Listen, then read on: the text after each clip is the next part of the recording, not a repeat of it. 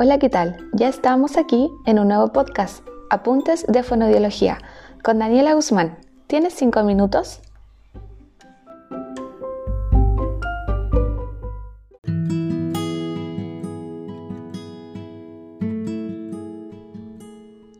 Alternaré los capítulos habituales de En Mente con apuntes de fonoaudiología. El objetivo es ganar conocimiento con apuntes curiosos que podemos obtener desde el pregrado.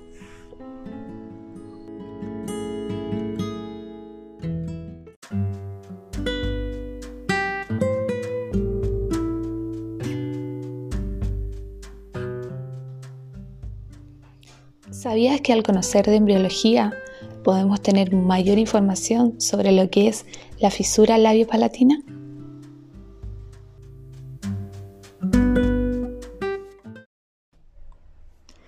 El periodo crítico para el corazón durante la etapa embrionaria es entre el primer y segundo mes de gestación. En este periodo se van a formar las cuatro cámaras del corazón y es el primer órgano funcional en este periodo de gestación.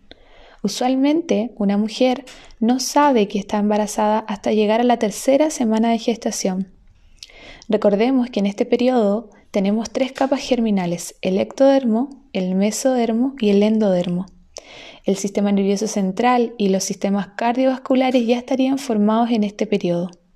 Entre la cuarta y la octava semana, todos los órganos y los sistemas principales ya se han desarrollado, incluyendo la ruptura de la membrana oronasal que se produce en la sexta semana.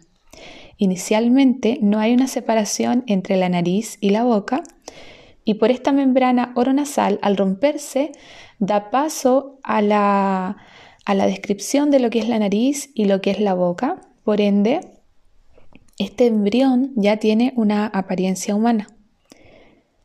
Lo importante que hay que saber cuando pensamos en embriología de cabeza y cuello es que las estructuras de la cara, de la cabeza y del cuello son funcionales para la deglución porque provienen de los arcos faringios.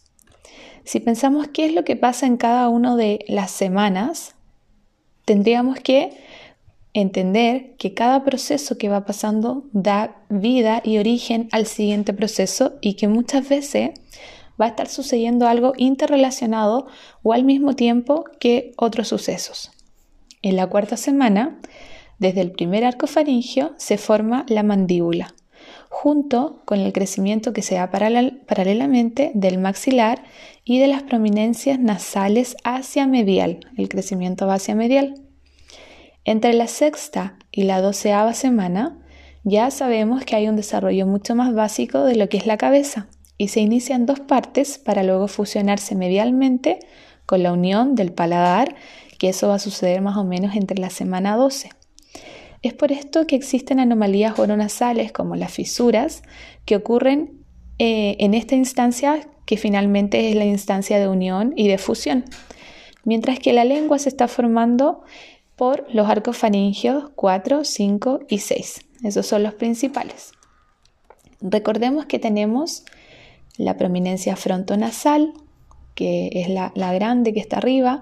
Luego tenemos dos prominencias maxilares, dos mandibulares y lo que está en el medio es el estomodeo, que sería la boca primitiva. También sabemos que vamos a tener una embriología del sistema digestivo y del sistema respiratorio. Pero eso, bueno, y también de la embriología cardiovascular, que también son sistemas muy importantes para que nosotros conozcamos. Pero en esta instancia voy a dejarlo hasta acá para que en otro apunte de fonobiología podamos aprender más de embriología.